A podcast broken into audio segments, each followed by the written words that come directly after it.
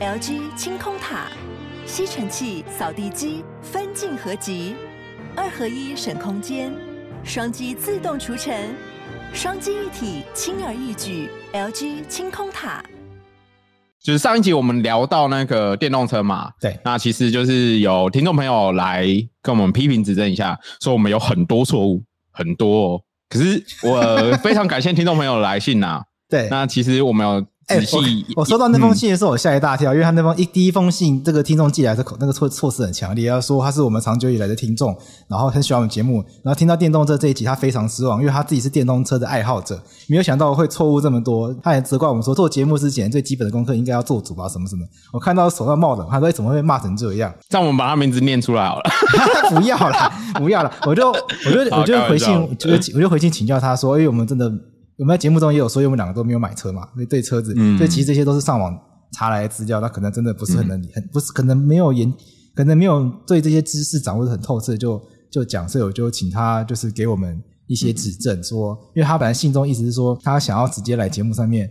讲正确的，我就想说，是不是请他先写给我们？没想到写了万言书给我们。下次我们要再做电动车相关的可以请教节目，我们就就就直接真的请教他，我们就直接叫他来上节目。对啊，他就都不要给我讲错。人家，人家，人家来那个，人家来给我们一些回馈，不要在这边乱讲。哎、欸，他的回馈的确就是有有戳中我的点啊，就是他其实有先跟我们讲说，就是我们在那期节目有讲到，就是在高速公路不需要依据路况去踩油门啊，不会踩到卡瓦体的状况。他有给我们介绍的是有两个东西，一个叫 ACC，一个叫 LKA。啊啊、哦、，OK，呃，你要念一下英文吗？那 ACE 就是俗称的那个自动跟车。那按照它的来信是跟我们讲说，这个功能它可以设定最高行驶速度，那并透过超音波雷达去侦测前车的距离，那在保持适当的行车距离去踩油门或踩刹车这样子。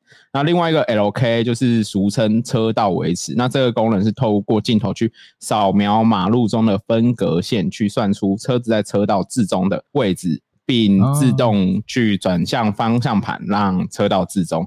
那其实我们上次在讲那个自动跟车，也有讲到定速。然后我记得我们好像在上一集，因为我们就是穷酸仔，然后我们就以为定速这个应该是近几年才有的技术。然后他就说定速，定速十几年前就有啦。傻眼呢？傻眼吗？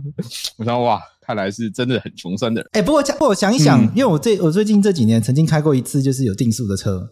然后那台车其实是一个就是十几年的老兵士，嗯，所以确实应该是很久，但我们我没有意识到这件事情。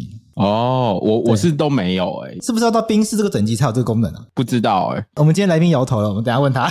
我国中的时候，我我们家有买一台 RAV4，那大概也是二十年前，然后那时候没有这些功能。啊，OK，对对对对。然后第二个就是，其实他回馈的不止这些点，那我是挑一些部分出来讲这样子。然后第二个部分是。就是我们上一集不停的 cue 到特斯拉，然后一直很希望特斯拉来作为我们的干爹，嗯嗯啊。不过我们的这个部分讲错可能会没有机会了。就是其中有讲到一个点，就是说如果有特斯拉的话，就可以这样自动变换车道啊，然后就是自己停车啊，自己下交流道啊，感觉好爽哦。这种，那我一直以为这个东西就叫做 Autopilot，那可是他有跟我们纠正，就是其实按照特斯拉的不同的选配吧，应该可以叫做选配。OK，所谓的 Autopilot 呢，应该算比较普通的，它只有主动定速巡航、自动辅助转向跟自动刹停。那要有那个自动变化的车道，那个是要加价购，就是要定价二十万左右这样子。然后它那个功能叫 FSD，要花二十万才能够帮你自动变化车道。对对对对对对对。OK，所以就是二十万哦。可是如果我本来就可以买得起四百万的车子，再加二十万，好，那可以加一下，加一下，对对对对，全部把它加满。对，对，通通加满。那因为我们上一集就是很不专业的聊了车子，所以我们这期决定邀请一个专业的来宾来到我们的节目。那基本上这个来宾邀请得来不易，因为我们的两百万 YouTuber 九妹都是要请他去住总统套房才邀请得到的。好，你赶快介绍他是谁啦？好，那我们今天介绍我们来宾海丽。哎，嗨，大家好，我是徐海莉。Hello，嗨，大家好，我是徐海丽。您现在收听的是法客电台。您收听这个电台跟订阅徐海丽频道，我都可以保佑你出门不塞车，住大楼都不会被管理员拆包裹。管理理员不会把你东西丢掉。哎、欸，这是什么事件啊？因为悠悠比较常看 YouTube，比较少看。然后他说他最近发布你的 YouTube，发现有好像最近有一些生活上的困扰。哦，最近这个这是叫鸟事吧？哎、欸，可是我们刚刚从特斯拉跳到这，会不会太跳？啊，反正那个特斯拉也不会来找我们的啦。哎、欸，那我。他如果付费的话，我们就讲正确的。哎、欸，那个，我先跟听众朋友介绍一下海莉哈，因为我们的年龄层比较广一点，就是我们有那种十几岁的啊、国高中生，然后也有四五十岁可能不会看 YouTube 频道的听众。然后，对对对，那可能海莉就不是海莉的，你的频道的观众大部分是。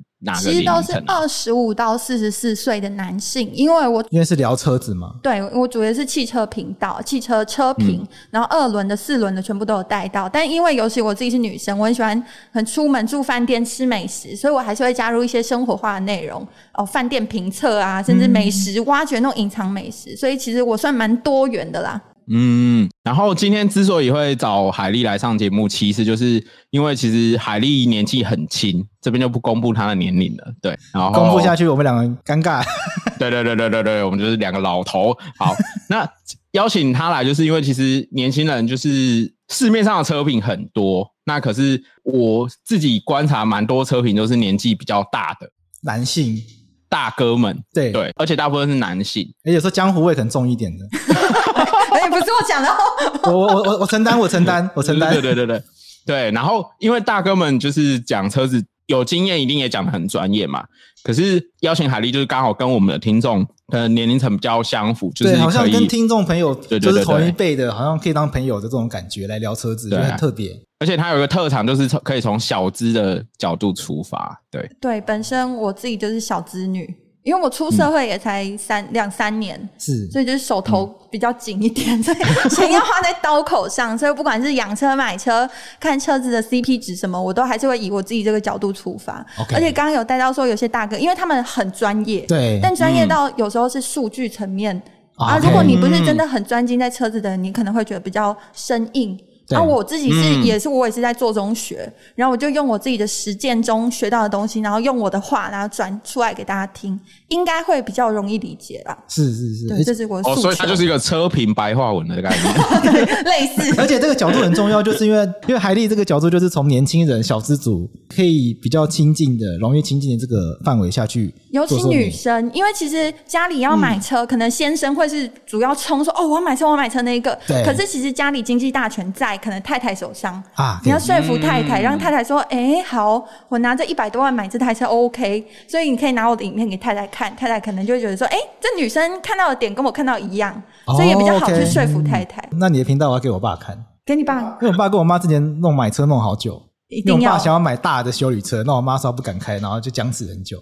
后来不知道怎么说服的，就还是买了。但就还是买了，但反正拖了很长一段时间。可以。然后买了之后，我妈还前还抱怨一段时间，说买那么大都不敢开，然后讲很久。我就可以解决家庭纷争。对，可以解决很多家庭的困扰。所以记得订阅起来，订阅起来。大家订阅起来。节目资讯栏点起来，点起来。商人 对，我们会把海丽的频道放在那个节目资讯栏。哎，那我其实我也蛮好奇的，为什么一开始会踏入车评行？对啊，其实我。而且小资不就是比较不会像我们上一集我们俩就说我们俩是小资，所以基本上没有想要买车，我们就直接不管车这件事情。可是其实我我会踏入车评这行也是因缘际会，因为我之前一毕业先进入一个三 C 媒体当他们的窗口。嗯我是幕后工作人员，嗯、然后那个公司他们从三星媒体发展的非常壮大之后，嗯、他们就想说，哎，那我是不是要开始拓展汽车这边的行列？所以他就先从公司内部的人甄选，哦、说，哎，谁有驾照，然后谁对车子有基本概念。然后我是因为刚好我有驾照，再加上说我们家有爸爸跟两个弟弟，我从小在男生堆里混。所以小时候开始跟他们可能聊车啊，还是有一点基本认知啊，所以他们就说：“哎，那你来试试看。”所以我就试试看，踏出镜头前，在荧光幕前先试试看，然后试试试，然后就到现在了。哦，那也是很厉害。因为其实像我自己的经验啊，就是我十八九岁考上驾照之后就很少驾驶，然后我 他是那个有驾照不敢开的那一种人。对对对对对对，而且因为我上一集是托辞说，就是因为就是住在台北养不起车，然后学生时代你也不可能去碰车，除非就是家里有资源这样子。因为不管你租车位啊、买车都是一笔开销，然后可是总是会去外县市玩嘛。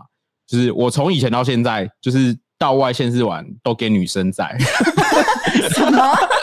对，等一下，不管现在是现在是性别平权年代，这个也没有什么关系啦。我环岛我都自己对对对对开，好不好？真的真帅的，没有男生一定要会开车这件事情，没有男生一定要会停车这件事情。但我非常认同是在台北市养车压力很大，因为我之前是租房子住在东湖，连东湖哦，东湖离戏子比较近，已经靠近新北市，我月租金也要快三千块的那个停车位。OK，然后，然后又要养车，然后有时候路边停车格，每天开车上下班，其实就大概一百多块的停车费，一个月光停车放在那都不动，可能就要五六千块了。对对对，对啊停车费真的是一个很大的困扰。然后有时候在台北市一些小巷弄，你偶尔要买个饮料，买个什么，其实你又想到要停车，你就觉得啊，算了，我不要买了，反而会有点麻烦。哦、但我觉得开车非常适合，就是长距离，可能去台南玩，去台南吃美食，或者去宜兰这样，我觉得就非常舒服。然后带着家人朋友。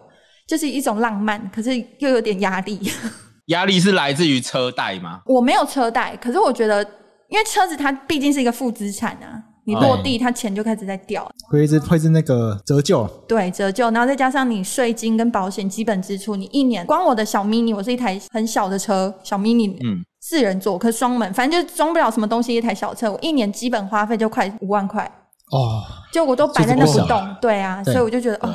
还是有点压力，对，然后然后开出去又有停车费，又有加油的，然后然后可能还要维修保养，额外的费用。但是还是很帅，嗯、值得啦，值得。对，开车的体验是吧？我觉得还是值得啦。对，我就是搬来南部之后，才有开始兴起，就是要找一台二手车。我觉得二手车会是很好入门的门槛诶、欸。嗯嗯，大家也可以听到这边就去 YouTube 搜寻海丽的频道，然后呢，海丽她刚好提到她就是买了一台红色的 Mini 二手车。诶，当初为什么会选择这台车啊？那时候其实我从小我就很喜欢 Mini 这个车型，小小的、圆圆的，然后英伦绅士风很雅痞，所以从小到大我就觉得我一定要买 Mini。然后到二零二零去年刚好有一笔存款，我就觉得说，诶，我身为车评，我可能自己没有拥有一台车，没有。很尽情的去修它，我好像没有办法真的感同身受去了解一台车的全部的属性，所以我就狠下心来拿出存款，就买了一台二手二零零八年到去年十二年的老车 Mini Cooper。那当初这样花多少钱？花了快四十万。其实很划算啊！哎、欸，所以你大学的时候就有存钱，才有办法这样子。对，我大学就就当家教，然后很努力的赚钱，所以大学的时候赚蛮多的。哦，厉害厉害，比之后当上班族多。你看人家大学努力赚钱都可以买车，你那边大学努力花钱，然后给你生债。我当了律师两年，还是都把钱花光，然后还是没有钱买车。我前两年工作的时候就是月光族。就是律师的收入，以刚出业的来说，应该是算不错。对啊，蛮有机会，可能就是相对于一般上班族，然后他可能一第一年就有机会到年薪百万这样子。可是就是，然后月光族，就是一年花一百万的意思。好爽哦！嗯，他以前的我们可以理解了，对。还好我妈不会听节目，不然要被揍。花掉两台冰室，哎！你看我们的这个办公室录音室在哪里，你就知道他钱怎么花。大概了解，大概了解。但因为我是没什么物欲的人，所以我.而且我吃我就是简单吃，我也不会花很多钱。所以那时候刚毕业，月薪三万多块，我甚至可以存到快两万块。哦，很厉害哎。对啊，房租什么的扣掉。房租是跟人家合租那种家庭式，所以便宜一点点。然后可是你会比较不方便.可是也省了很多。然后自己煮自己带便当，所以其实真的。没有花到什么钱，所以才能在二零二零有一笔这样的存款买这台车。OK，嗯，但是买二手车，我这个也后续才是花钱的开始。可以跟大家分享一下你买二手车的经验吗？因为我那时候选，我就是真的很喜欢 Mini，然后当然很多人劝过我说，Mini 它其实妥善率会比较差，而且因为它也久了十二年的车，它开始有一些。你说你买的那台已经十二年了？对，它是二零零八年出厂，那很那算很老了。其实有有点年纪，然后我是二零二零年买的，对所以十二年，然后它一些耗材也开始要换了.有些垫片啊，有些龟裂的地方，然后开始渗油，所以其实后续才是花钱的开始。然后要花很多时间，然后我就想说，哎，那我就做中学，顺便也拍个影片来消费我自己的车。OK，刚好买来当做摄影的素材。对，没错。可是我觉得，如果你是一般使用者，你是用于通勤载人啊的这些，我不建议你买二手的 Mini，因为真的你会花很多心力在修车。我自己我自己朋友的经验就是买了一个二手的宾士，是，好像才十万块之类的，然后啊，就是也是十几年的车那种，十万。就是说十万、二十万之类，反正就是一个很、哦、很低的数字。他那台应该不止十年诶，他那台可能有二十年、欸你。你知道我在说哪一台是不是？我知道你在说哪一台。然后换修车费用就是几乎就是买车的两三倍。可是我觉得十万是已经低到离谱，就是十万你就原本就已经应该要准备好修车。OK，因为那个反正那个买车的过程有点曲折离奇啊，反正就是有人想要送他车啦，那他不要。嗯、那那个时候就是他的对象。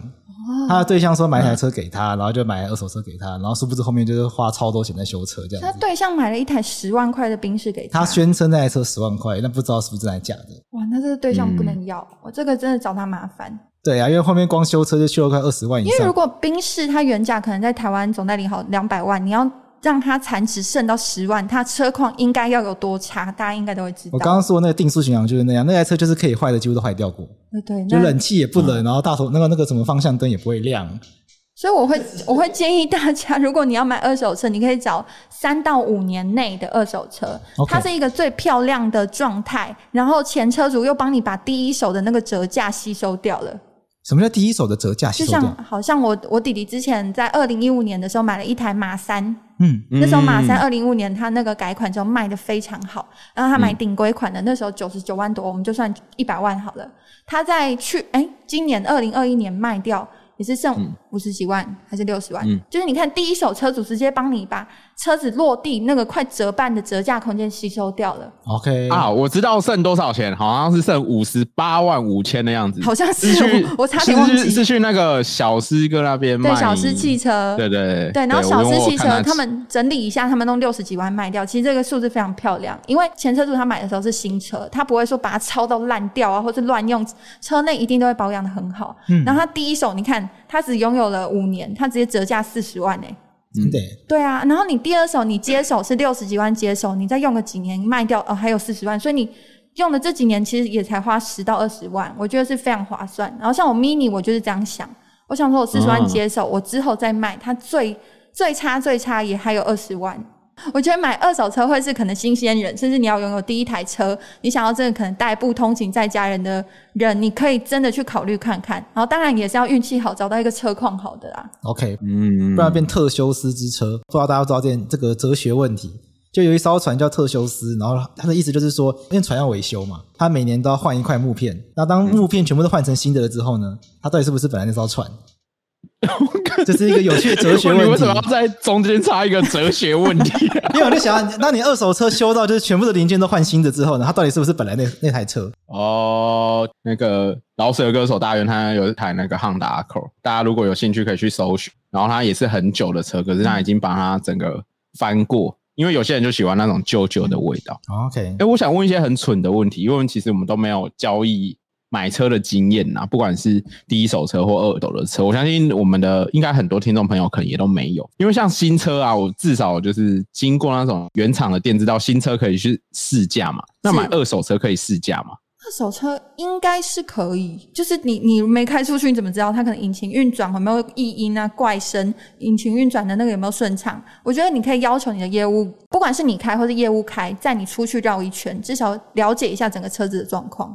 哦，实际体验一下。对啊，你你没试驾，你怎么知道？说明右后轮什么？你悬吊怪怪，奇怪奇怪，这些一定要开过才会知道啊。哦，OK，哦，这其实是可以试驾看看的。那一般买二手车的时候，第一个步骤大概会是什么？第一个步骤先看你的预算，就是先自己衡量的预算。对，而且你买二手车，你抓一个预算，我会建议你再抓个十到二十趴。你我讲像我，我预算四十万，我就另外再抓十万块，是当我的修车备用金。因为二手车你可能买的时候当下状况很好，可是它毕竟是有人使用过，然后你也不知道说，哇，车子一万多个零件里面到底哪个东西可能会突然坏掉，这不比新车啦，因为新车又有保固，丢回原厂就好。对，二手车你可能还要自行维修啊，或者是自己找维修厂，那后面的钱我就一定要备着。所以像我四十万买车，我还有另外预备十万块修车。OK，然后现在差不多花光了。买 mini，等下已经超过，你现在已经修超过原本的预算了吗？其实差不多，如果以牌价来说是超过，可是因为我跟那个修车厂老板认识，他有打折。OK，还有便宜一点点啊。哦，原来如此。哎，那如果你你一开始会建议说，假设要买二手车的人，他一开始就是会注意哪些东西？比如说像是要特别看引擎吗？排气管、刹车片啊？我觉得这些东西都很难。其实。如果二手车店家要骗你，他很好骗。他，你如果引擎渗油，他只要在你来之前，我先把引擎洗一洗，喷个药剂，冲个水，你根本看不出来哪里渗油。嗯。所以我觉得要看的是看那几个店家，二手车店家有没有诚实。OK，你可以去观察，可是这个真的是没有去实际问、实际看，你真的不知道。我就会建议大家，如果你真的看一款车，你多去看几台，因为一定有很多家车行都有卖。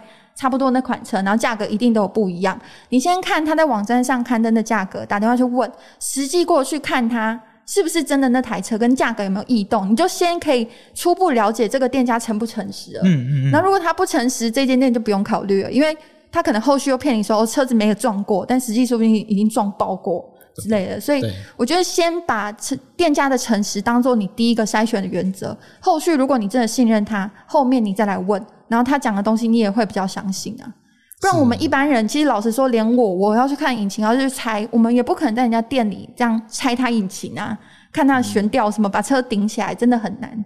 可是真的，你还是要多看，然后多问，不要急，不要说我看到我就盲买，也不要急，做个功课。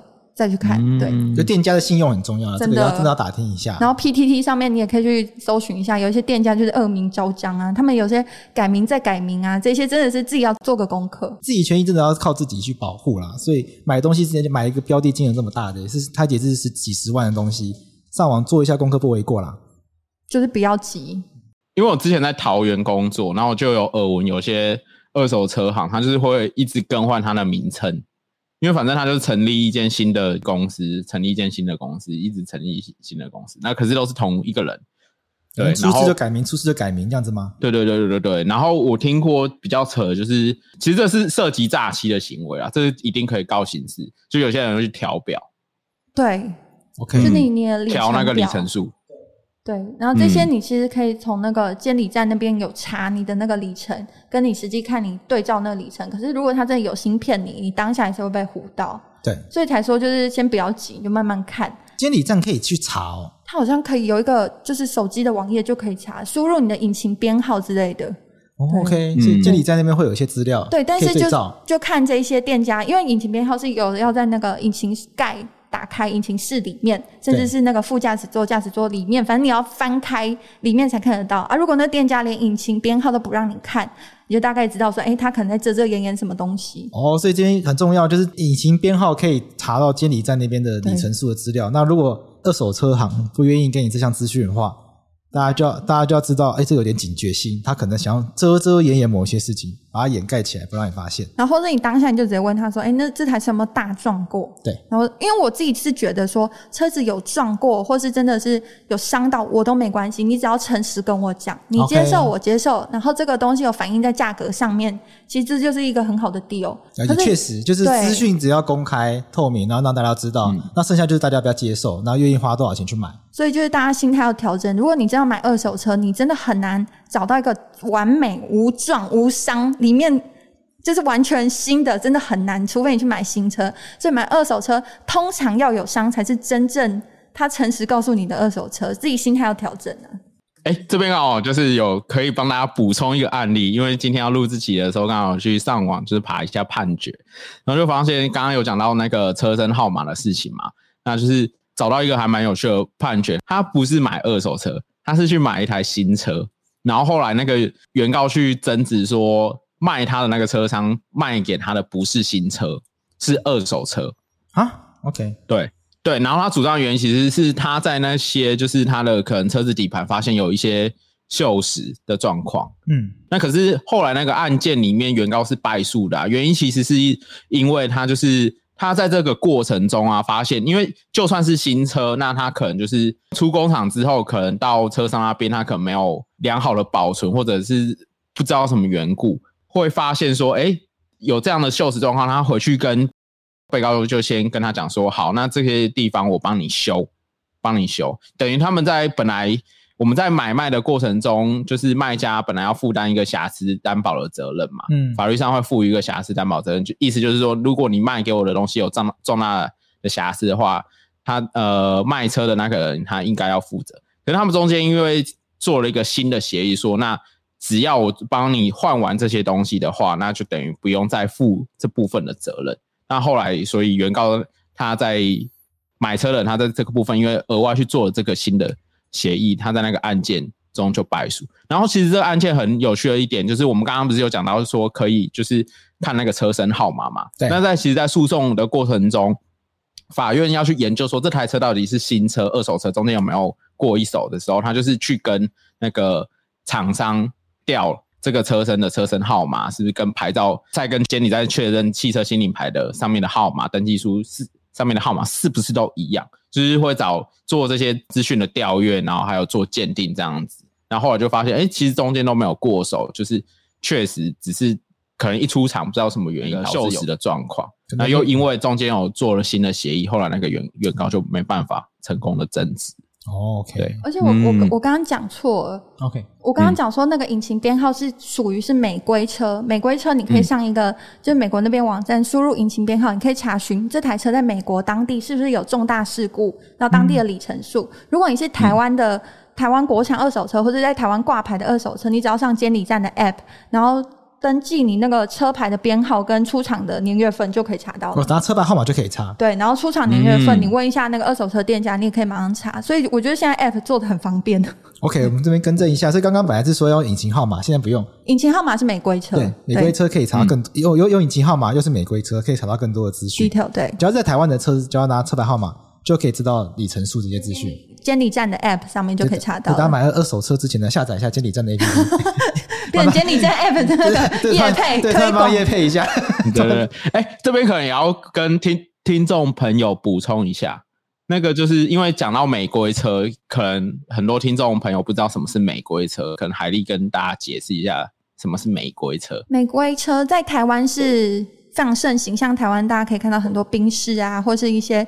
可能呃进口车那边，他那个车他可能在美国当地已经挂牌过，它算是一个极新的二手车，在美国当地挂牌了，然后再透过台湾的一些美规车行，然后再进口进来台湾，所以它的价格会比总代理来便宜许多。可是比起总代理，它没有总代理的那些后续保固维修的服务，但它的价格非常漂亮。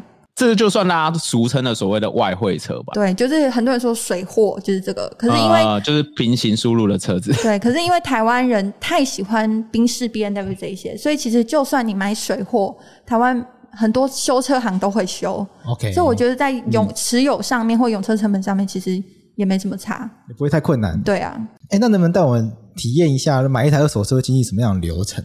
经历流程，我那时候是。突然间有个想法，觉得我一定要买车，所以你刚开始会有个想法，然后可以整理一下户头，看一下，对，想要 shopping 那种感觉。对，其实一直都想买，可是少了一个助力，嗯、少了一个那种冲的感觉，一种冲劲，突然对一直没有那种冲劲。然后我我不知道为什么，我是某一天睡醒，我就觉得。我觉得我一定要买车，是不是搭？是不是骑摩托车搭搭捷运觉得很烦的？因为那阵子我是那个二零二零年四月一号挂牌，那时候三月多梅雨季，我每天骑我 Gogoro 在淋雨，我崩溃。哦，我懂，我就是骑 Gogoro。对，我也骑 Gogoro，其实我觉得骑车很方便，可是有时候下雨真的很辛苦。对。然后我就觉得说，好，因为我有时候东奔西跑，有时候跑记者会，真的跑很远，跑到新店。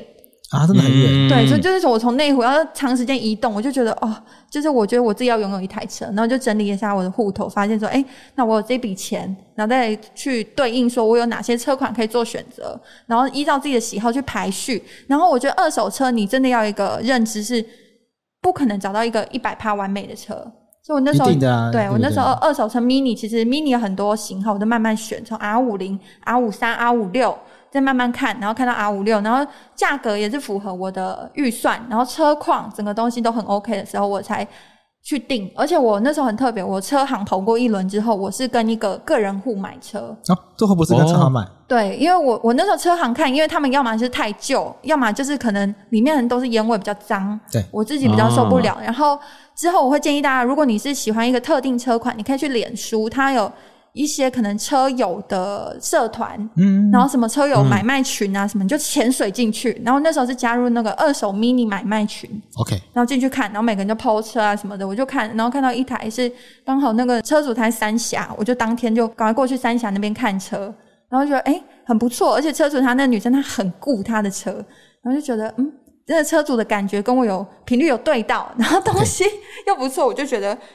当下当然有跟他讨价还价一下，可是后面真的是流程也蛮快，就付钱就就过户了。那有签约？这样你们有签约吗？有，因为那个网络机长机长有签约有签约，因为网络上其实还是有一个公版的那个买卖的那个合约书。是，然后他我们是有写说什么，我们过户是二零二零年四月一号之前，如果有任何的。那个罚款或是什么任何交通违规，都还是以他那边要去处理。就是过户前的都归他。对对对，过户后是我，然后跟我们钱什么时候交就交给他，然后定金多少钱跟人，我们都有写清楚啦。所以我觉得基本上也没什么问题、嗯、啊。反正二手车后面有问题，当然也是我自己要去处理的。那悠悠，你要帮大家介绍一下，就是法律的部分，就合约要注意什么事项，然后强制险过户这些阿里亚扎这些法律的事情。好。那就是来跟大家补充一下，就是一般二手车的交易流程啊。一般就是就像海丽刚刚讲的，假设你们今天就算是跟个人户要签约的话，其实也是可以透过经济部的网站上，他们其实有一个公版的契约啦。是经济部哦，嗯，好特别。经济部的网站上有一个公版的契约。通常所谓大家讲公版是指那个消保会，消保会会有一个定型化契约条款，就这这这这个部分是经济部的。我猜可能二手买卖的纠纷。也蛮多的，嗯，而且二二手车买卖有时候可能双方像海丽的状况，双方都是个人，没有人，没有一方是企业，没有一方是企业情况下不适用消费者保护法，所以可能经济部有针对这个状况去做处理，有有可能是这样子，这个部分就没有多做研究。那不管怎样，就是听众朋友可以先去下载那个公版的契约，然后再去就契约的内容一条一条的审视。比较特别要注意的是，就是刚刚其实海丽也有讲到，就是税务的部分，就通常在那个。车辆过户的时候是要缴清当年的牌照税、燃料税啊，还有罚款这些东西。所以其实，在交易的当下，假设你们约定是六十万的金额，可是他可能已经来到五月或六月，那你可能要结清前面的罚款啊、税款，所以这些金额就是也要算进去。不要说觉得哦，人家说六十万就是六十万，到底这个契约的标的里面含了多少个金额，就是大家要注意。这个也可以拿来做讨价还价的筹码。你就说：“哎呀，我在跟你买年，那你今年岁你 cover 是不是？” 那时候也是有这样讲一下，然后他有说：“哦，其中一个哎，牌照的燃料，反正对方车主帮我负担其中一个啦，也是省了好几千块。”然后签完约之后，就是还有后续一些细微的事项要办理的，就是比如说你要强制险要办过户啊，然后车辆要办过户啊。然后经过这些交易流程之后，整个交易才会算是完成这样子。然后在契约书的审阅上，就是大家可能要特别注意，就是其实买二手车就是一个买卖契约嘛。嗯、那关于这个东西，大家可能就是要先想清楚。假设今天不管你是买车或卖车，特别是卖车的时候，可能要特别注意说，你今天在卖车的过程中，你跟车商签，因为假设卖车。呃，那位三峡的小姐卖给海丽，她当然是就是个人户的交易，那可能相对单纯。可是如果今天是你要拿去卖给中古车商的话，可能就要特别注意，到底你跟中古车商签的是代售或者是买卖契约，因为这会牵涉到一点，就是呃，我们在民法里面的买卖有规定，就是危险负担的时时间点，就是这些瑕疵到底是谁要负担？今天假设你已经跟中古车商买断。然后你先过户给中古车商了，那中古车商再卖出去的话，那台车的后手要主张那些瑕疵担保责任或者保固责任，他是要去跟中古车商去主张的。可是今天如果中古车商他假装跟你买买了车，没有办理过户那些，然后透过一些契约条款，就是它变成一个代售，它就等于一个平台，它变中介啊，对啊，它变成中介。那些你原本车子上面的瑕疵，变成还是你要负担，就是卖车的人要负担。对啊，所以卖车的人就是到底你签了什么约，也是要特别注意，不要想说啊，今天很缺钱，快点把车卖掉，这样子就好了。而且我觉得有没有过户这件事，也是牵扯到我前面讲的诚信，嗯、因为真的如果只是那种代售，它有很多漏洞可以钻。我之前还有听有人就是他的车卖给中国车商，可是他是签代售条约，他拿了钱，他就以为没事了，结果他们。二手车上的业务开了他的车去撞撞了死人啊哦，然后那就是他的车，Okay. 然后他好像也有相关的责任。可是他说，可是我已经卖掉了什么啊？可是在法律层面就是没有，所以就是很多问题。嗯、就是因为车子毕竟是你的，所以对方可能还是会追究到你身上。对啊，对。随便举几个例子啦，假设那个假设那位中介，呃，假设那个业务他是酒醉撞死人，是，那就会被追究说你是车主，怎么可以把车子借给一个有喝酒的人？但你可当然可能也许可以说我给他的时候他又没有喝酒，但是你还是会惹上这种麻烦，而且你，你还是要去解释，花很多时间。对，你要你被迫要进入这个程序，嗯、然后可能你担心的话又要请律师什么的。对，可能最后结局不知道怎么样，嗯、那毕竟你就会被卷入这个过程。嗯，然后刚刚就是反复有跟大家讲到一个瑕疵担保责任，它其实是规定在民法里面的。它它的意思就是，呃，今天卖出去的人，他要保证说他卖出去的东西是符合那个东西一般的效用。那像这个时候就是一般的效用，你就要去解释，比如说新车的一般的效用跟中古车的一般效用所要求的标准就会不一样。然后再来就是到底怎样的东西算是瑕疵？比如说大家如果去看。海力帮弟弟买车的那集 YouTube 里面，海力有做一个大图输出，大图输出。对，我我送我弟弟车一个礼物是全车包膜，OK，那个很贵，改制的包膜有八万十万块，我送他的礼物。啊、然后想说，我都送他，我不如再印一个我的。半身等身贴纸贴在他引擎盖上，我弟快气死我！我弟刚才他从车尾看，就说：“哦，好帅哦！”那种他原本车是白色，他新车，然后反正他就觉得哦很帅，然后绕到车头他，整个手抱青筋，差点打 我。有这么夸张？真的，我影片拍到我弟真的当下没有在演，当下真的，这对于我弟来说应该是一个非常大的瑕疵。对对对对，回来。对，那。怎样的东西算瑕疵的话，那如果它没减少的程度是无关重要的，就是它可能是一个很细微的点的话，嗯、那就没办法视为瑕疵。那一般来讲，比较大的情况就是你一定是泡水那种，可能就会算是瑕疵。那海莉的身体贴在车上算是无关重要的吗？泡水才是瑕疵而已。泡水，泡水，泡水是严重毁损诶。呃，可是法律上的名词啊，就叫要。它也是瑕疵的一种，只是它瑕疵严重到让这台车不能开，因为车子不能开的车子也是有瑕疵的车子。它可能泡水还可以开，可是它后续应该是问题非常多。对对对对，像这样就是很重大的瑕疵啊。对哦，了解。嗯，没错。然后就是我找到一个还蛮有趣的判决，在讨论瑕疵这件事情。然后这个案子是就是在新北市有个车主，他跑去跟车商买了一台福斯的这个车名我不会念，一个 T 开头的车子。原告去提告的时候，业务跟我说这台不是展示车。我后来发现这台是展示车，我觉得这个是瑕疵，他就一状告进去法院。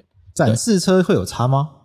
可能有些人有一些洁癖，或者是他就不想要。有人碰过那台车，展示车通常在展间，就是偶尔我们会坐上去摸一下，坐一下，可是也不太会开出去，但终究还是有人摸过。OK，然后有些人就不喜欢这种车，就像 Costco 会有一些试用品摆在那一边。对对对，因为没有试用品是会完全的去损耗，可是那个车其实你就摸摸一下，而且它展示车不会摆在那很久。顶多那一周两周，它就是会汰换替换，所以但但毕竟就不是全新的。对，可能有些人会介意。懂。但如果你真的很介意的话，嗯、如果你在新车交定的时候签约，可以叫业务写上这条。嗯。就是现在业务他们有个行规，就是如果你坚持不要展示车什么，你可以要求他写上去。OK。对，就是通常业务如果有写的话也 OK。然后如果你订车的时候，你还可以有一个验车的手续，就是通常车子都不是现货。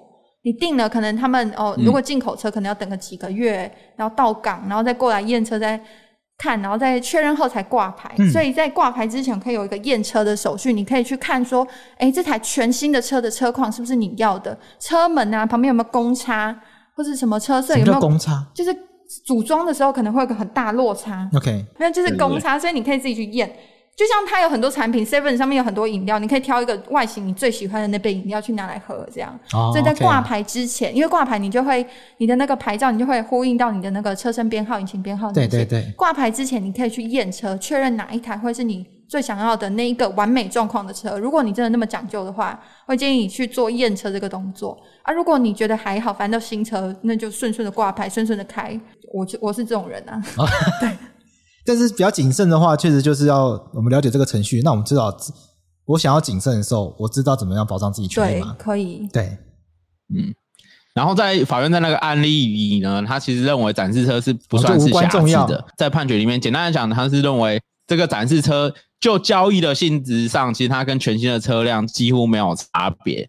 那不能说车辆有经过展示就认定是所谓的瑕疵。然后法院其实也有讲到刚刚海丽所讲的，就是我们按照一般新车销售的习惯，也没有认为说新车经展示就一定要折价。所以在那个案例里面，原告实际是就是他想要有一点折价这样子。法院是说呢，按照交易的习惯，其实也没有这样子，因为就像刚刚讲的，有时候我们订车还要等很久，所以你一有展示车，反而有时候会因为市场的供需的需求，反而就是大家会去抢那台车，所以你不能说这就是瑕疵，所以在这案件里面就认定说是原告这样的主张是没有理由的。因为那个展示车跟那种三 C 卖场的展示机不一样了，嗯，那个展示机可能真的就会刮坏什么。对，展示车比较难出去哦，配掐或干嘛，就是顶多人家摸坐上去，坐上去体验一下坐得起来感觉，啊。因为他们试驾有专门试驾的车子，是，所以我觉得展示车你里程也不会多到多少。嗯，当然，很多人可能会觉得哦，那个椅子旁边就会被折到或干嘛啊，没有错。就像刚刚海丽所说的，买二手车要注意的事情实在很多啊，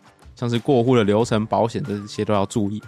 那车子的部分呢？你除了注意车子的结构、外观、内装相关的刹车，也要特别注意。像我最自己最近在练习开车，那好的刹车踩下去，哈，就有一个踩感会很好。踩感要好，跟刹车片有关系啊。哎，不过什么是刹车片？刹车片是汽车制动机的衬片，固定在车轮旋转的制动鼓或是制动盘上的摩擦材料，利用其中的摩擦衬片和摩擦衬块承受外来的压力。哎。是不是听不懂？听不懂。好啦好啦，简单来说呢，就是刹车片产生摩擦效果哦，来让车子减速或停止。所以说，好的刹车片是汽车非常重要的一部分，因为这跟人身安全息息相关啊。像刹车片这种汽车零件，它不就要常常去换新的吗？哎、欸，没有错。一般来说，刹车片都有固定的更换日期，具体也要按照不同车子的情况来看哦，因为每个人驾驶习惯都不一样嘛。车子开到一定的里程数，就要检查磨损太多，或是都没有磨损，这个都要注意哦。不过我们不是专业的，所以我想问我问你，刹车片是不是有问题？我们都没办法回答。所以我们今天就要来推荐大家，如果想要知道自己有没有想要换刹车片，有没有需要换刹车片，想要知道自己的刹车片寿命是不是到了，可以去询问鸿骏乃令汽车零件，他们有提供安全、跑得快、刹得好的刹车片。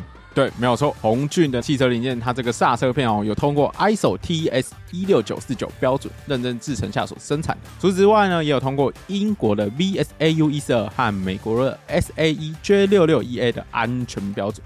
这个标准测试包括像是摩擦系数、稳定性、粘合特性、耐腐蚀性和材料的压缩性。采用先进的摩擦技术，才能够有持续的高制动能力，具有稳定的踏板回馈和耐高温的制动功率。像汽车保养、汽车检查这种事情是不能够省钱的，因为你在这种环节上省小钱，未来就很有可能会花大钱。那一定要记得要固定去做汽车检查哦。没有错，没有错。像这次中秋连假，大家返乡探亲，一定比较难搭乘大众运输交通工具啊，因为遇到疫情的关系嘛。所以自己有这么大的开车需求的话，去检查一下车子的刹车片有没有换装的需求，我想是一定必要的啦。没有错，经过中秋连假完，刹车片难免有可能有耗损。鸿俊来力汽车零件也有提供专人咨询服务，所以不知道你的刹车片到底安不安全，寿命是不是到了？那么相关资讯我们就放在节目资讯栏，请大家参考看看。没有错啊！最后提醒大家一点，就是改装汽车跟保养汽车是不一样的。如果今天要动你的车子，一定要符合道路交通规则，也要找到相关的汽车厂，不然很可能会吃上罚单哦。总结一下，今天如果要买二手车的话，大家可能就是除了像海丽刚刚所讲的，就是我们要有一个心境上的先自我调试，就是我们今天是势必不是买新车。那如果车子有一些开久了，难免折旧一定会发生的状况。那如果卖家已经有清楚跟我们告知，然后大家也清楚了，写在契约里面，大家都卖下塞塞有有啊，就是不要屎尿这么多。对，那如果确实就是卖方有没有告知瑕疵的状况，那卖方其实就是要负担瑕疵担保的责任，这样子。好，那我们今天关于。二手车的话题，就非常感谢海丽今天来到现场，就是给我们有很多心境上面的补充。毕竟我们两个就是无车阶级啊，两个穷酸仔，还没有冲动买车啦，还没有冲动。等那个冲动哪一天来，我也去买一下好了。嗯、那海丽跟我们分享这么多二手车的东西嘛，那我们先反过来，海丽难得到我们节目，跟悠悠都是律师，有没有问题想要跟我们聊聊看？哦，可多了，最近对不对？最近遇到很多鸟事，有什么样的鸟事？哦。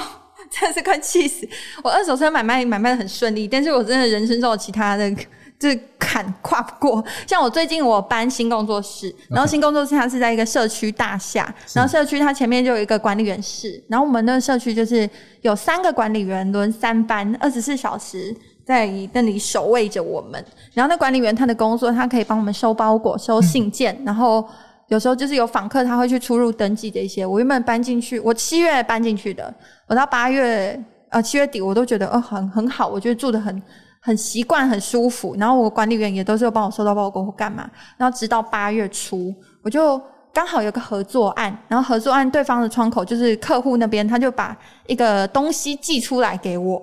然后他八月三号寄出，我应该八月五号就一定收到。对。然后八月五号那天，我就去问我管理员说：“诶，那个大哥，我我的包裹有来吗？”他说没有。然后就我们八月六号、八月七号问到八月十一号，都发现说这个东西怎么没有收到？对，可是那个自己丢了吗？对，这个东西非常非常重要，这我不能讲它是什么东西，因为我签保.你看我都还签了保密协定哦，那真的是很重要的感觉。对，然后这个东西是未上市的一个产品，然后这产品如果被他的竞业、哦、被他的其他竞争对手拿到，我可是要负非常大的责任。这种，因为那那那事情大条哎，对，对，因为台都还是机密状态的东西。然后这个东西我那个叶配的拍完之后，我还要还回去，嗯，所以。东西的所有权是归属于我的客户，对方的公司那边。然后八月三号寄出，八月五号我就想说，哎、欸，没怎么没有？到八月十一号，我就开始在追查，因为中间隔了一个周末，我就开始追查。我就问客户说，哎、欸，那你们寄的地址对不对？然后确认他们寄对。然后中间他们寄黑猫。我说：“哎、欸，那黑猫它会不会寄到别的社区？那我们就去调那个中间那个收发的那个三存那个点。他们会有一个编号，对寄货单。然后那个脸，然后我就看到说，哎、欸，是我们社区的收发章有盖章，所以确认我们社区的管理员有收到。OK，有送达。对，有送达。我说，哎、欸，怎么会？然后我真的从来没想过问题会是出在管理员本身。然后我们就想说，怎么会？然后我还有我们那个我们工作室的伙伴，我们就帮忙在那里，就是管理室里面找，想说会不会掉到旁边缝缝或干嘛也找不到。呃，管理员陪我们一起找或干嘛。到最后我们就说，那我们调个监视。器看一下这个包裹有没有掉在别的地方，就监视器掉出来，我看到那瞬间我手在抖，我整个真的讲不出话。我看到的画面是我的管理员收到包裹后，先把它放在旁边，隔了大概十几分钟，他在外面抽烟回来之后，拿起我的包裹看了一眼，他有看哦，看我写名字那边看了一眼，拉开抽屉，拿开拿出剪刀。把它剪开，第一层剪开，因为那那几天下雨，黑猫很贴心，还帮我包两层。第一层剪开，哦，有个塑胶套包起来，对，拿出来再看了一下，因为第二层还是有我名字，然后看一下，再剪开，然后拿出内容物，然后跟那些信封一起丢掉，丢掉了，对，他把东西丢掉，丢掉。我我我看到监视器画面当下，我整个手在抖，我想说怎么会？我从来没想过，为什么人性这么险恶？我。我我一直以来我在追查这个丢失的包裹，我从来没想过说会是管理员把我丢掉的这个你有问他为什么他要把东西丢掉吗？我我有问，我就说，哎、欸，那那个那个在我们调监视器前，我有问那位管理员大哥，我就说，哎、欸，大哥，那个我们东西什么东西不见了，干嘛干嘛？然后大哥感觉事情快败了，他说啊，我想到了，那一天我以为是其他住户送我的茶叶，然后我就把它丢了。就是比较偷懒啊，太扯了吧！然后因为我们当下要跟我的客户，就是寄出包裹那个客户有个交代，我总不能说我管理员把它丢掉，就是口说无凭嘛。嗯、我们就请那个管理员大哥说：“那你至少写个声明书，我有凭有证，跟我的客户说、嗯、啊，是这位先生真的是呃不小心把它弄丢。”然后我们那个管理员大哥手写，他还写他名字，写说他任职于哪边哪边，然后几月几号把我的包裹徐小姐的包裹，然后任误判为茶叶。然后丢掉什么的，他还自己写误判为茶叶丢弃什么什么的。可是只要有看过监视器画面的人都觉得完全不是误。像你剪开两层，然后拿出我的内容物，完全不是茶叶的形状。然后我就觉得哇，然后我到现在讲我都还会抖，就觉得为什么要这么坏的对别人？而且我七月多搬进去，我到八月初这件事，八月初我完全我自认我完全没有得罪过他。我经过，我还俗到哎，大哥好的，就是我我通常都是还是以人为善这种取向，所以 我经过就点个头，挥个手，我是大哥，他签包裹，我尽量赶快拿，所以我就不知道说为什么要这样做。重点是我的监视器画面当下，我的管理员在拆的时候，我们社区的那个清洁员还在帮他把风、嗯、啊！我等下那画面给你们看，OK，等下看一下，等下看一下，这个太荒谬了。那后来后来有引发一些，他一开始。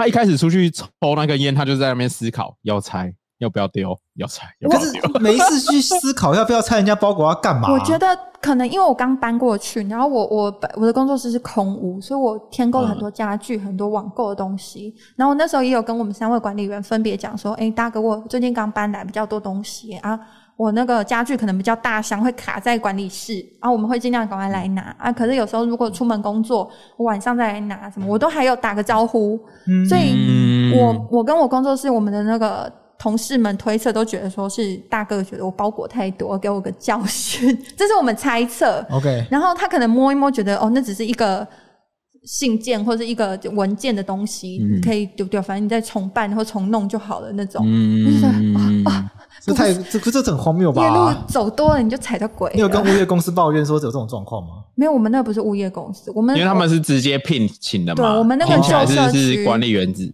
就是直接管委会，管委会直接找那个看找人家来当干事之类的。对，因为我之前有直播跟大家分享这件事，嗯、很多人都说你跟物业公司讲啊，什么什么。对啊。然后物有物业公司倒好办，物业公司可以开除或干嘛。可是我们那时候就很旧，比较重人情味，所以我们那三个管理员是已经任职很十几年那种。然后他是直接被管委会聘下来的员工，嗯、所以他的长官是管委会。然后我们社区有个总干事，嗯、总干事。他也是万年总干事，他已经做了好像可能快二十年了。嗯，所以我们刚开始找总干事说协助这件事，他不积极，可是也不消极啊。我们要调监视器，他有帮忙调，可是要叫他处理，他说哦好，我我去想一想，那就就 就走了。就是他也没有说哦积极帮我们说啊要不要报警或什么什么，哎那个东西怎样怎样没有。那后来有赔钱吗？我赔了一个，反正我赔了价值五万多块的东西。就，就是你赔给厂商，对，我赔厂商，因为其实厂商最后他原本是要把这个盒装抽掉，这个合作、哦、对，然后我们就说哦，拜托，前阵子疫情我们才没饭吃，最近开始有饭进来，我当然要就把握住，我们就说哦，那我们就就是讨论一下，看我赔什么东西给他，我试出诚意。可是厂商其实态度就觉得，他就会点点点，他当下觉得是不是我得罪了管理员？嗯、我就说、哦、我是没有啊。哎，这很不合理。那你有想要跟那个管理员求偿吗？就是我，我也在想，哎，其实我那那时候我有个朋友，他也是刚好做法律相关行业，他就说什么，如果民事的话是要我的客户的公司才能求偿，因为那个丢失的东西的所有权是不是我，是我客户的东西。然后他说我只能跟他讲说，他刑事那什么妨害秘密罪这样。OK，对。然后我就想说，嗯，这件事其实可大可小，可是。后续在这件事之后，那位管理员先生对我们的态度还是非常差。对，不管我我或是我们工作室有些进进出出我们的同事啊，或是我的家人朋友，就态度还是很不好。嗯，我会觉得说，哇，那这件事一定不是单一个案。对，说不定他这二十年来丢了他五百个东，有可能。我就觉得，哦，那。是不是应该要给他知道说他真的做错了，所以我才要来问你们，我该怎么做？我觉得比较简单的方法就是，嗯、因为你们已经赔钱给那个厂商了嘛，嗯、请那个厂商把球场的债权让让给给你去行使就可以了。球场的债权，因为因为球场权确实是厂商的，物品是他的，是你等于是一个借用人而已。那借用人可能比较难直接主张相关的权利了。是，那我就我觉得最简便的做法就是说，请那个厂商把他的球场权让给给你就好了，一样就是做一个很简单的声明书。这个用法律的术语叫做债权让与，债权让与，然后请他拿就写声明书说债权让与，嗯、然后转让给我，我可以来作为求偿。对，因为我在诉讼上也很常用这个方法，因为有的时候有些当事人的关系法律关系很复杂，是，所以就就请他们把那个债权关系整理一下，全部让与给一个人去处理。对啊，对啊，那你就可以去叫他求偿了。那刑事的部分，你们觉得要？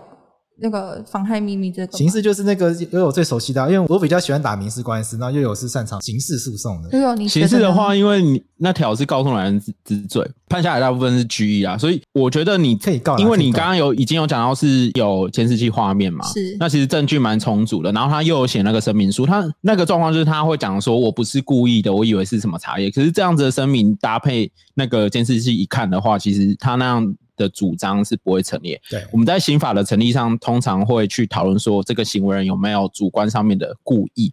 那所谓的主观上面的故意，其实就是有没有认识到这件事情，然后还想去做。好，那我们回到你的案件事实来看哦，就是他其实有看一下嘛，按照监视器来看，他有看一下，确认一下那个东西不可能是茶叶。再就是那个东西一定是别人的东西，然后他去开拆，所以他那样的抗辩基本上检察官一定不会采的啦。是像开拆信封，是是本身就是一个犯罪？嗯、然后丢掉东西，是不是又是另外一个犯罪？对，所以它会有两条，一个是开拆信封，就是妨碍秘密的部分，然后丢掉的部分就会有毁损的部分，毁损器物罪。对，毁损器物，我觉得这两条都，因为告诉是提出一个事实，你就把这个事实提出，然后你两个部分都可以当做被告涉犯的法条去提告。嗯，可能还会有侵占的问题，因为把人家的东西丢掉，他在实物上会被认定成说你明明就不是你的东西，你把它当做自己的东西来处理。对，对，对，对，这也会有侵占的问题。很多条啦，去告啦，去告啦，对对，去去告。对，就是侵占的部分，大家就是以前法律系教科书都会讨论一个案例，就是别人蛋糕放到桌上，你把它吃掉，到底会构成哪几条罪？就 是对啊，啊，你等于就是把人家蛋糕当做自己的，类似这样子的概念。你只是不吃，再买嘛，他把它砸烂再丢掉。嗯，这种对我的感觉啊。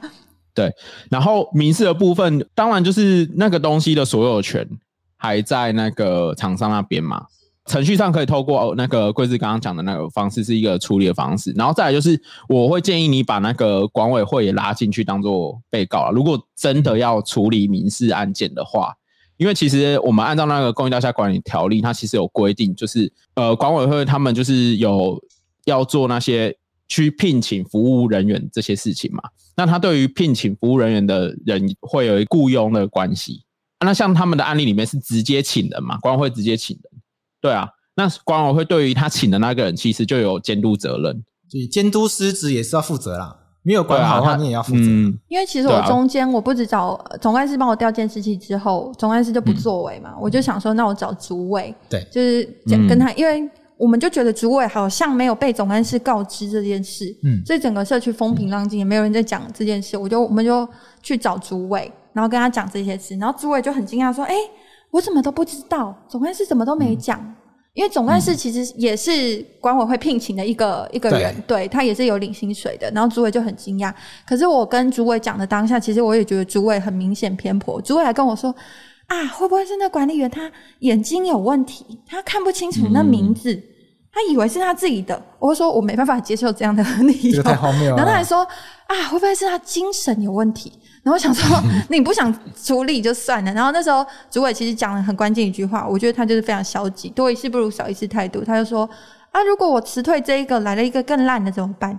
想到，嗯，这逻辑，嗯，这个是很常见的摆烂逻辑。所以就是我我要求助的时候，都发现说，原本应该要有一些规范，有一些来帮助我的这些人们，他们也都不作为，所以才觉得来问你们比较准。哦 就是其实他们有有监督的责任跟义务啦，那没有去负担这样的监督责任跟义务，就等于是一个不作为的行为嘛。是，那其实这种很皮的管委会蛮多的，实务上蛮多的，所以比较实务的建议都是把管委会拉进去当被告，那等他们收到那个起诉状的时候，他们就会说：“哦，靠，我也是被告。”他们就会去处理这件事情。很多人都是皮了要被告了，就会来和解，才要来处理了。那我管委会我要告哪一条？嗯、管委会一八八吧。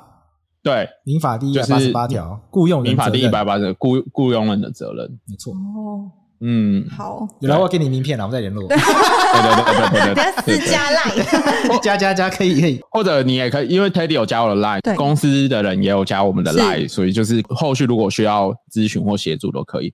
因为其实我找到一个。相类似的案例，过往曾经有一个案例呢，就是有那种管理员他去冒充房东，然后出租房子给别人。那、哦、这其实后来在民事赔偿案例里面，也是管委会要负担赔偿责任。所以你就把你的案例跟那个案例稍微比较，就有点像类似的状况。对，好了，我们今天谢谢海丽来到幼稚事务所跟我们聊天，分享你自己遇到的鸟事，也分享二手车车子买卖的知识跟资讯给我们。对，我也获益良多。感谢，抄笔记一百八十八条人，不用了，我们等下加烂，我直接我再写给你。好，好，那我们今天节目到这边。如果大家喜欢我们节目的话，请在 Apple Podcast 上面帮我们按五颗星留言，告诉我们。哎，我这哎，我跟你说，最近有人留言开始变右粉，右粉越来越多。谢谢谢谢谢谢。好，对，我们要加油。好，内容要加油，电动车的失误不能再发生。那我们今天节目到这边，谢谢大家，拜拜，拜拜，谢谢大家，拜拜，谢谢海丽。